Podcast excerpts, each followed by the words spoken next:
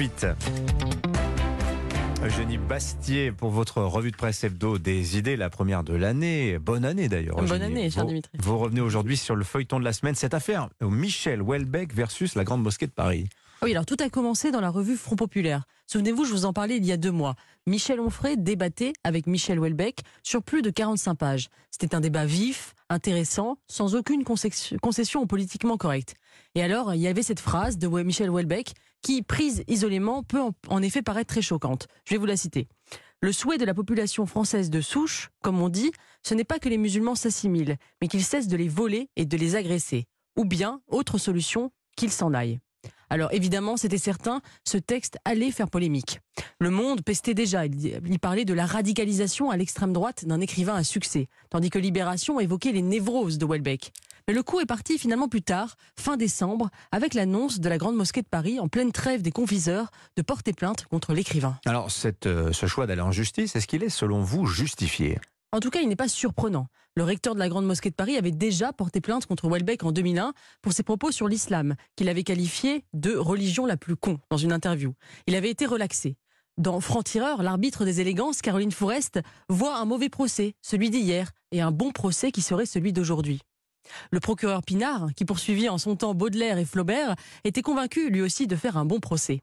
Souvenez-vous aussi d'Aragon, attaqué pour propagande anarchiste pour son poème Front Rouge, où il proclamait Descendez les flics, camarades, feu sur Léon Blum. C'était plutôt direct. Ça, Les charges n'avaient pas été retenues contre lui.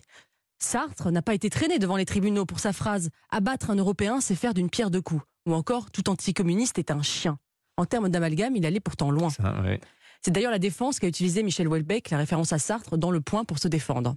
Alors bien sûr, on peut juger les propos de Houellebecq injustes, exagérés, essentialisants. Mais faut-il pour autant régler le problème devant les tribunaux? Les caricatures de Charlie Hebdo y sont passées aussi, avec le résultat que l'on sait. Alors, comment s'est terminée cette affaire Houellebecq, Eugénie? Eh bien, dans le Figaro, le grand rabbin Haïm Korsia s'est proposé de se faire l'intermédiaire entre Hafiz et Houellebecq pour sortir de la polémique par la parole plutôt que par le prétoire. Et figurez-vous que ça a marché. Le recteur et l'écrivain se sont rencontrés hier matin. Au terme de leur discussion, le premier a décidé de suspendre sa plainte, tandis que le second a accepté de reformuler ses propos dans un sens moins réducteur, propos qu'on peut lire d'ailleurs sur le site du Figaro. Alors les apologistes de la guerre civile, d'un côté comme de l'autre, crieront à la soumission. Je vois pourtant dans cette histoire un apologue français. Voici sa morale. La conversation vaut mieux que la judiciarisation. Dans une civilisation, le droit vaut mieux que la bagarre. Et le dialogue vaut encore mieux que le droit. Mhm. Des propos peuvent nous choquer, peuvent heurter, peuvent faire mal.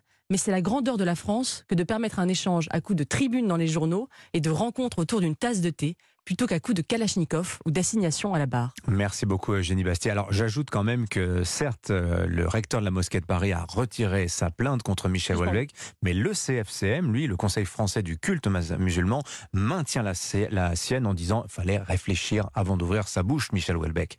Voilà, donc cette affaire est loin d'être terminée. Merci beaucoup, Eugénie Bastier. Bonne semaine.